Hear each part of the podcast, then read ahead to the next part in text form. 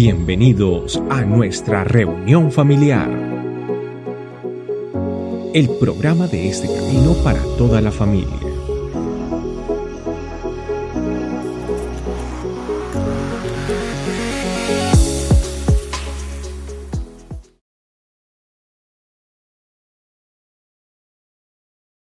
Lo invito a que cante esta canción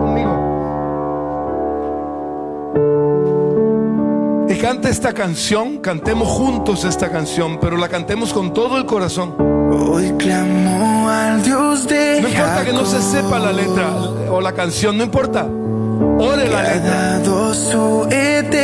Póngale mucha atención a la letra. No quiero que haga karaoke.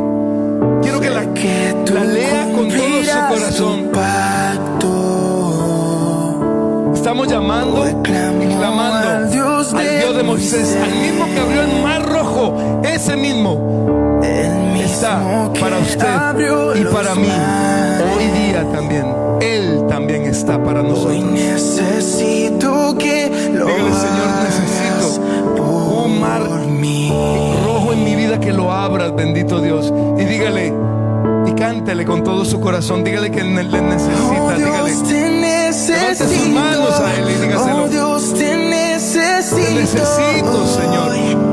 Te necesito hoy. Te necesito en mi vida, en mi matrimonio, en mi hogar. Te necesito en mi Oh, trabajo. roca eterna. Tú eres mi roca Confío eterna. en tu fidelidad. Confío en tu fidelidad, Señor. Sígale cantando. Hoy clamo al Dios de David. Dios de David. Sí, Señor. Todas las victorias que le diste a este hombre. Lo sacaste de cuidar pastores y los llevaste a derrotar a Goliat. Cada uno tiene aquí un gigante. Y necesitamos tu ayuda, Señor, para vencer a esos gigantes. Dígale eso al Señor. Te necesito. Pero dígaselo con todo el corazón. Señor, te necesito hoy, bendito Dios. Eterna, Señor. tu Y confío en tu fidelidad, en tu amor, en tu gracia, Señor. Oh Dígaselo. con las manos Oh, en alto. te Levante su mirada al cielo y dígale, Señor, te necesito. Te necesito hoy, te necesito en cada área de mi vida. Te necesito en todo en mi vida. Roca eterna,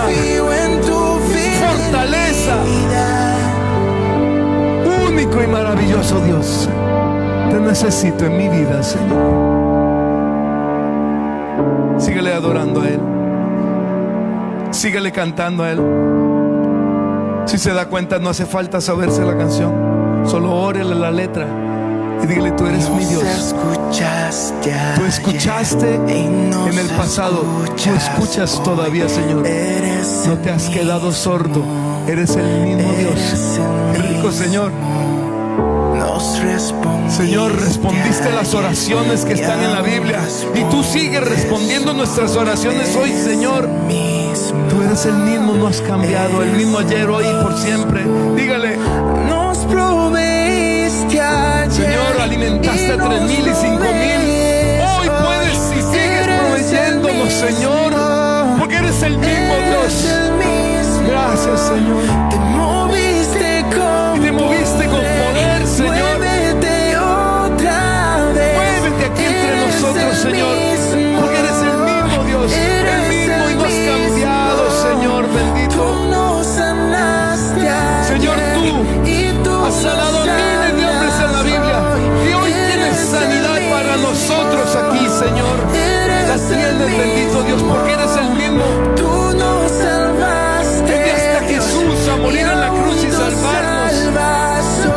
Señor, hoy tenemos acceso a la salvación tuya, Jesús.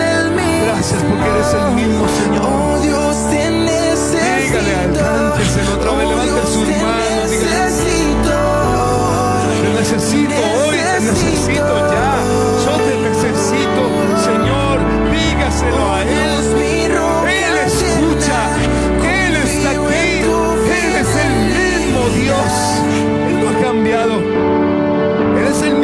Dios que siempre nos ha amado y te sigue Oh, amando. Dios, te necesito. Oh Dios, Dígaselo con te todo el corazón. Dile cuánto te necesito, Señor. Necesito. Para todo, es que no sé vivir sin ti, Señor. Oh Dios, mi roca, Roca eterna, eterna, roca firme, en tu roca gloriosa. Gracias, Señor. Dígaselo a Él. Y le dice, clamo al Espíritu Santo para que me llene otra vez. Y yo quiero que esa sea la oración suya y mía cada día. Señor, lléname otra vez. La palabra de Dios en Efesios capítulo 5, versículo 18 dice, sean llenos del Espíritu Santo. ¿A quién le está dando la orden el Espíritu Santo a través del apóstol Pablo? A nosotros. ¿Qué significa eso? Que usted y yo somos los responsables de ser y mantenernos llenos. Pero ¿de dónde viene la unción? ¿De dónde viene el derramamiento? Él viene del Espíritu Santo. Pero una vez que el derramamiento del Espíritu Santo ha sido dado a nosotros, usted y yo, ¿qué tenemos que hacer? Mantenernos en Él. ¿Sabe qué es lo que nos pasa? Nos pasa la de la ducha de un gato. Algunos, bueno, yo no tengo gato y nunca he tenido, pero dicen que los gatos oyen el agua. ¿Eso es cierto? ¿Alguien que tiene gato? ¿Sí? ¿Es cierto? Bueno. Entonces, cuando usted, cuando el, el gato no más toca el agua, ya, ya, ya tengo mucho, y sale corriendo. Y muchas veces usted y yo venimos a la presencia de Dios, al derramamiento, y nos llena, uy, qué rico el derramamiento. Y me quito, en vez de seguir qué, debajo del chorro, para seguir qué, siendo llenado y llenado y llenado y llenado y llenado. Y eso es lo que Dios tiene para usted y para mí. Pero eso no es el tema de hoy todavía. Antes de entrar al tema de hoy quiero enseñarles algo. Un día antes de iniciar el campamento, o sea, el jueves, tuvimos un campamento, campamento de los pastores, o sea, de los aquellos que están liderando un ministerio, un grupo pequeño. Y una de las cosas que queríamos dejar ya establecidas y estuvimos de acuerdo eran esta declaración de la misión o mission statement de la iglesia Este Camino, que dice una familia iglesia siguiendo a Cristo, fundamentada en su palabra, dinamizada por su espíritu, recibiendo el amor de Dios Papá y llevándolo al mundo. ¿Le parece que eso está cumpliendo lo que usted y yo somos? ¿Le parece que eso está cumpliendo lo que la palabra de Dios quiere de un hijo de Dios? ¿Sí o no? Entonces yo le voy a pedir que nos pongamos de pie y vamos a hacer un ejercicio muy interesante. Perdón que los ponga de pie otra vez. Vamos a convertirlo en una declaración personal, ¿le parece? Venga, repitámoslo todos juntos a la una, a las dos y a las tres. Soy un seguidor de Cristo, fundamentado en su palabra, dinamizado por su espíritu, recibiendo el amor de Dios, papá, y llevándolo al mundo. ¿Sabe qué? Vamos a corregirlo luego, ¿sí o no? Soy un miembro de la familia Iglesia de Cristo, ¿cierto? Para hacer juego con el mission statement. Digámoslo otra vez, soy un miembro. Una, dos, tres. Soy un miembro de la familia Iglesia de Cristo, seguidor de Cristo, fundamentado en su palabra, dinamizado por su espíritu, recibiendo el amor de Dios Papá y llevándolo al mundo. Y a eso decimos, amén. Gloria a Dios. Podemos sentarnos familia. Y ahora sí. Vamos con el tema. En el campamento que estábamos hablando enfocados, hubo un tema que quedó pendiente. Y es justamente el tema de la fidelidad. El enfocado en ser fieles. Si usted se va a la palabra de Dios, si usted se va a la Biblia, usted allá en el libro de Segunda Samuel, en el capítulo 11, va a encontrar una historia de David que empieza diciendo, en la época en la que los reyes salen a la guerra, David se quedó en su casa. Así empieza la historia, segunda Samuel 11. En la época en la que los reyes salen a la guerra, ¿dónde tenía que estar David? Se quedó en su casa. Y como su casa era el palacio de la ciudad de David, bienvenidos a la peregrinación, va, a conocer las ruinas obviamente de lo que era la ciudad de David que queda cerca de las puertas de las basuras, el que se acuerde de, de, de Jerusalén, lo estoy ubicando un poco. Obviamente su palacio era más alto que todas las casas alrededor. Y esto se lo quiero explicar para que entienda el contexto. Las duchas no eran como usted y yo las tenemos hoy día. Usted y yo hoy día tenemos un cuarto en, el, en la casa que se llama el cuarto de baño y usted entra y abre la ducha y se moja. Usted no tiene que hacer ningún esfuerzo más que meterse debajo del agua, ¿sí o no? Y aún así hay gente que le da pereza bañarse. Pero bueno, en esa época el esfuerzo era mucho mayor. Uno, tenían que ir a traer el agua. Y normalmente el agua no había una, una tubería que la trajera a la casa, había que ir al pozo a traerla. Dos, si el agua estaba muy fría o estaba haciendo fría, tocaba calentarla. Entonces tocaba meterla en una olla grande bajo el fuego, calentarlo un poco para poder bañarse. Y tres, normalmente ponían las tinas o tarros o tanques pequeños donde usted pudiera caber las ponían normalmente en el techo de las casas. No había un cuarto de baño como tenemos hoy día usted y yo. De tal manera que David, ¿dónde estaba David? Donde no tenía que estar. Se asoma y empieza a ver casas y ve ni más ni menos a una mujer que la Biblia dice que era muy bonita, la ve bañándose. ¿Cómo se baña uno? Pues desnudo o sea que el tipo la vio de pies a cabeza y dijo, me gusta, yo quiero a esa mujer. La hizo llamar, la trajo, se acostó con ella, siendo casada, se acostó con ella, tuvo relaciones con ella y luego, ¡pum!, la mandó de vuelta para la casa. A mí me, me parece espectacular la Biblia, no tapa el pecado de ninguno, ni, de nadie, ni de sus héroes. Y David es uno de los héroes de la Biblia. Y no le tapa el pecado. Esta mujer al tiempo le manda a decir, eh, o yo como, vio cómo dice, le manda a decir. No sabe por qué no hay teléfonos. Le mandó decir a David, David estoy en embarazo. ¿Y cómo sabía que era de David? Por una sencillísima razón. Porque su esposo Urias tenía tiempo de estar fuera. ¿Adivine dónde? En la guerra. Así es que no fue Urias el que la embarazó. ¿Quién la embarazó? David, obviamente. ¿Qué hizo David? Mandó a llamar a Joab. Joab es el jefe de las Fuerzas Armadas de Israel. Le dice, mándeme a Urias. Urias llega, habla con Urias, le dice, después de hablar, le, lo, sentó a la mesa, comieron juntos. Qué privilegio para un, un guerrero venir y, estar con el rey en su mesa, en su palacio. Y después le dijo, bueno, mijito, quédese un par de días por aquí y luego regresa. ¿Qué era la mentalidad de él? Vaya a su casa, acuéstese con su mujer, tenga relaciones y aunque el niño se va a parecer a mí, es su hijo.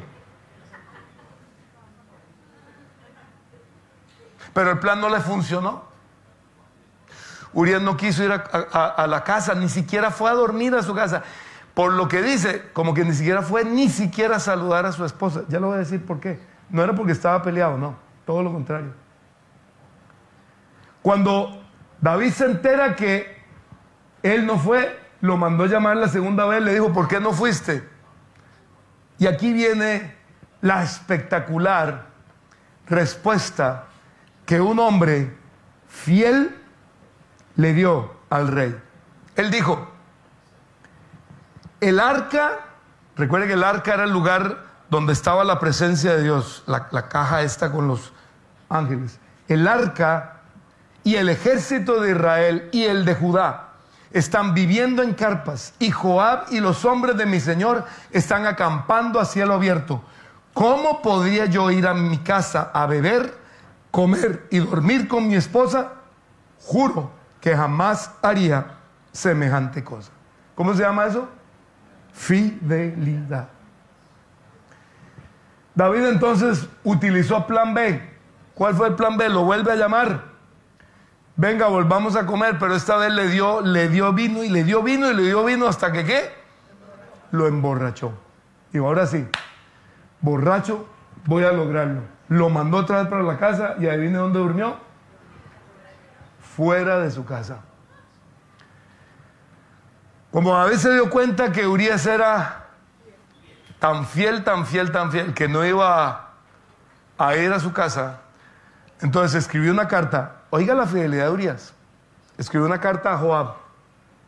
Joab, ponga a Urias en lo más fuerte de la guerra al frente para que lo maten. Selló la carta y adivine con quién la mandó. Con Urias. Y Urias era un tipo tan fiel que nunca abrió la carta porque no era dirigida para él. Se la llevó a Joab. Joab la abrió, la leyó, vino a la guerra, lo puso al frente y lo mataron.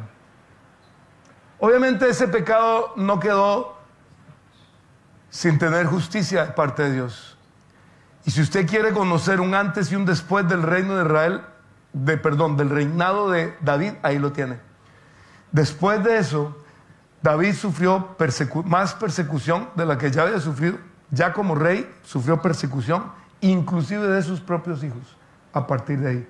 Porque Dios le dijo, eso que usted hizo, es que, es que ni un pagano lo hace. Ahora, aquí quiero que entonces entendamos el concepto de fidelidad.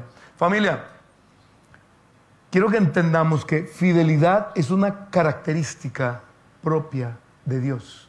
Y la fidelidad que usted y yo debamos tener y tenemos que tener es nuestra fidelidad a Dios. Usted y yo tenemos que ser fieles a Dios. Punto. ¿O yo? Punto.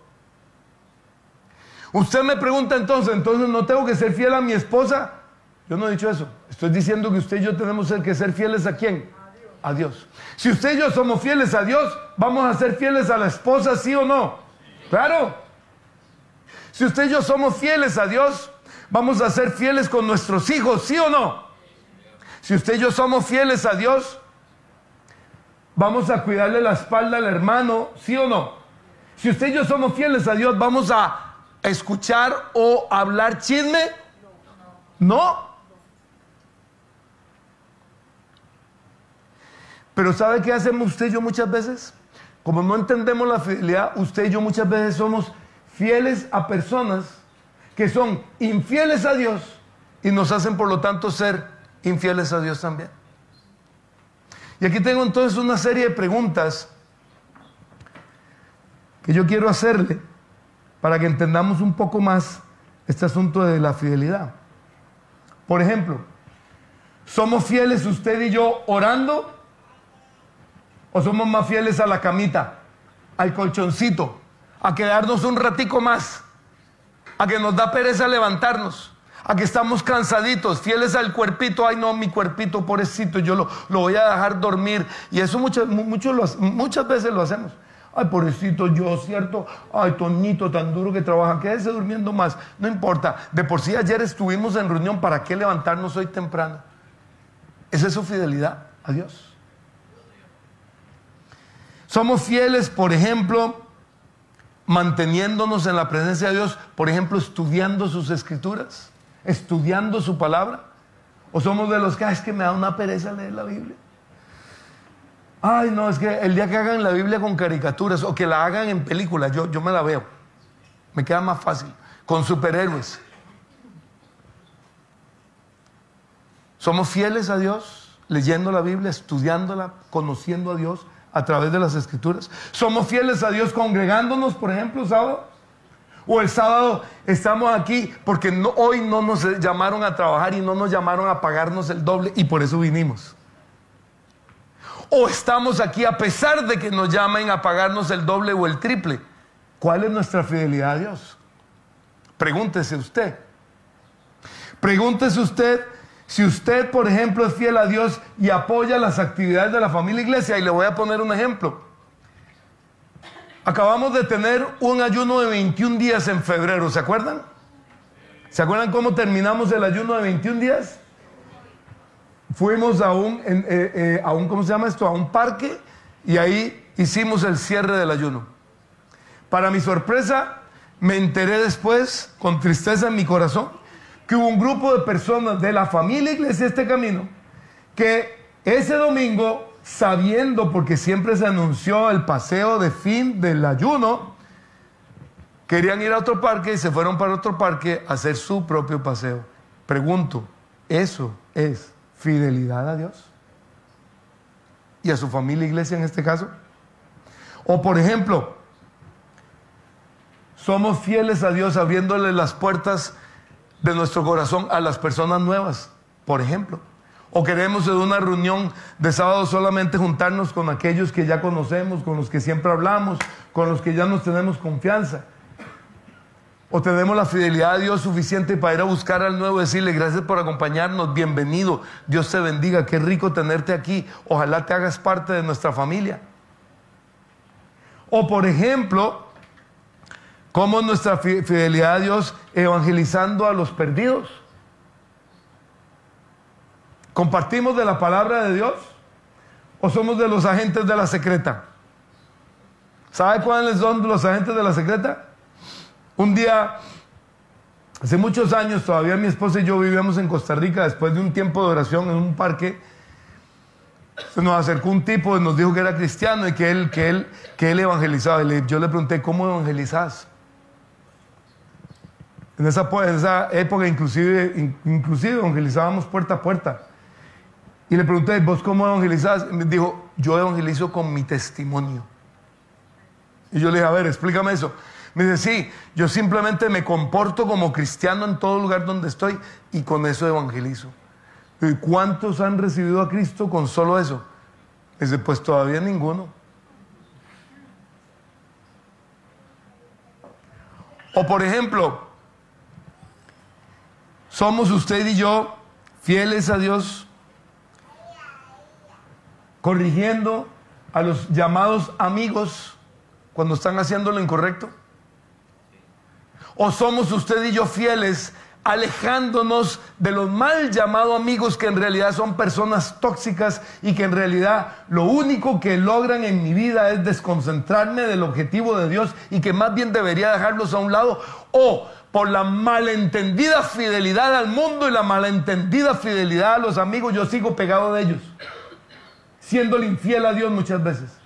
Pregunto para que usted se responda. Sigo aquí con preguntas, tengo muchas. Por ejemplo, ¿somos fieles a Dios en devolverle a Él lo que le pertenece a Él? En una ocasión una señora se me acercó y me dijo, Tony, yo en realidad no entrego diezmos al Señor porque yo gano muy poquito.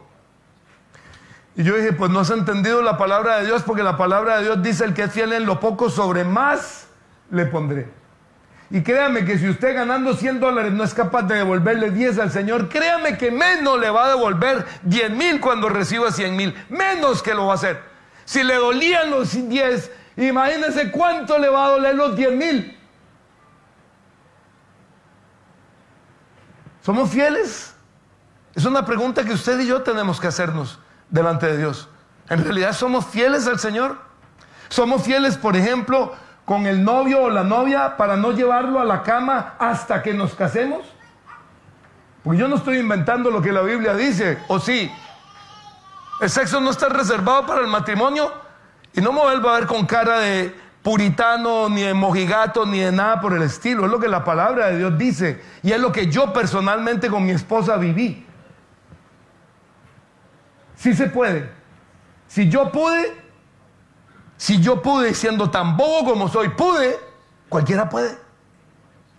Cualquiera puede.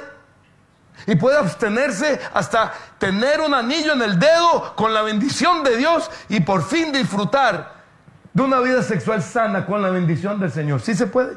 Mi pregunta es, ¿somos tan fieles como para eso? ¿Somos tan fieles con la esposa o el esposo como para tener tiempo de calidad? A ver, vuelves a ver los esposos a la cara. ¿Somos tan fieles como para tener tiempo de calidad como pareja? ¿O somos tan fieles a Dios como para nuestros hijos formarlos en la disciplina de Dios? Le guste o no le guste a mi hijo, llore o no llore mi hijo, lo estoy formando en la disciplina de Dios por fidelidad a Dios o lo dejo hacer lo que le dé la gana. Ay, no, ay, no ay no, ay no, yo no quiero ver lo que está haciendo. Y hoy día me impresiona la cantidad de papás que hacen eso.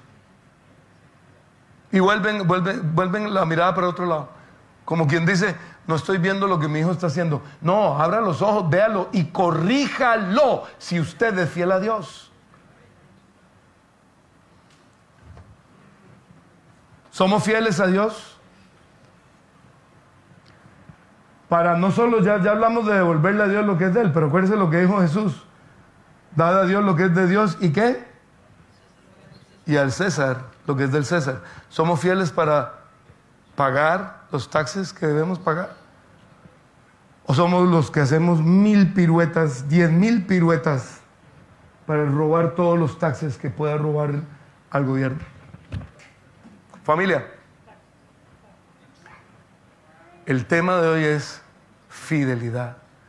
Y la fidelidad es a Dios. Y la fidelidad a Dios se refleja y se debe ver en todo.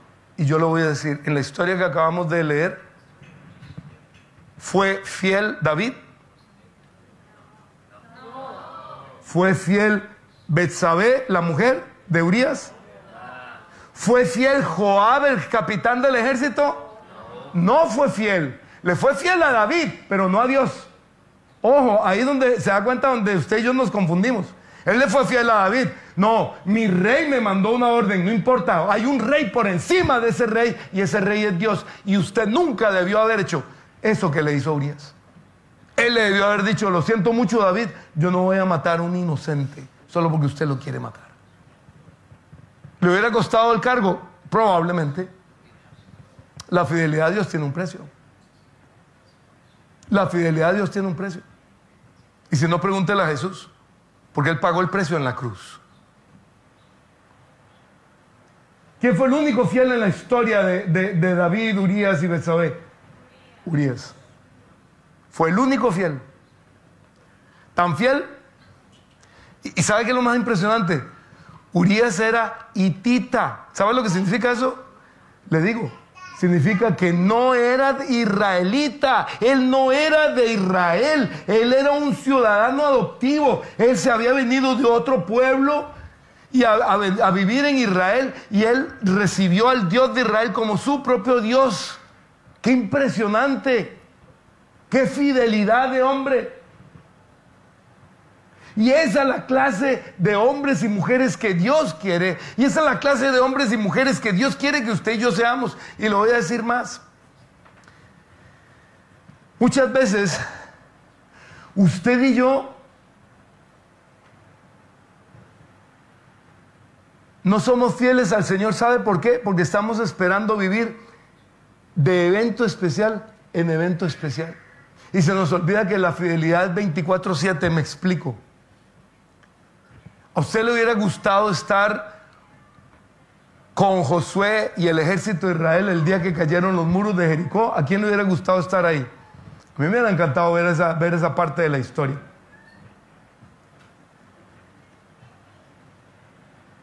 Cuando descubrieron los muros de Jericó, en tiempos recientes, los muros de Jericó habían caído de tal manera que formaron literalmente rampas para que el pueblo de Israel pudiera entrar al pueblo de Jericó. Impresionante, ¿no? Y le digo una cosa, Josué vio eso, vivió eso. Pero usted cree que todos los días Josué tenía otro muro, otro muro, otro muro. No. Josué tenía una vida donde muchas veces tenía que ser lo mismo, repetitivo. ¿Les suena conocido esa historia? ¿No será un poquito la historia de nosotros? Usted el lunes se tiene que levantar para qué? Para ir a trabajar. ¿Y el martes? Cuando este martes es feriado. ¿Y el miércoles? También. ¿Y el jueves? ¿Y el viernes? Y entonces nosotros, bueno, Señor, ¿y yo qué? ¿Sabe qué es fidelidad? Siga, siga, siga ahí donde está, siga haciendo lo que tiene que hacer, siga buscando de Dios cada día y vea la gloria de Dios en el momento que viene y vea la gloria de Dios en el momento que eso se presente, vea la gloria de Dios cuando Él lo va a hacer. Dice la palabra de Dios, y los quiero invitar a que la leamos en Hebreos capítulo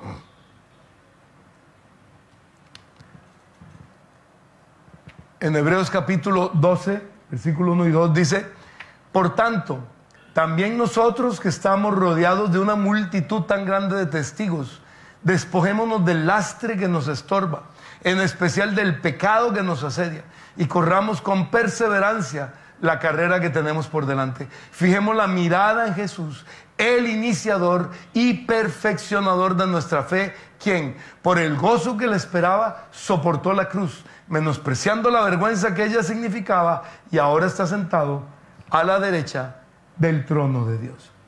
Familia, eso es fidelidad a Dios. Mantener nuestros ojos, ¿qué dice ahí? Nuestros ojos puestos en quién? En Jesús. Esa es la fidelidad que Él quiere que usted y yo vivamos. Él quiere que usted y yo vivamos nuestra vida con nuestros ojos puestos en Él. Él quiere que usted...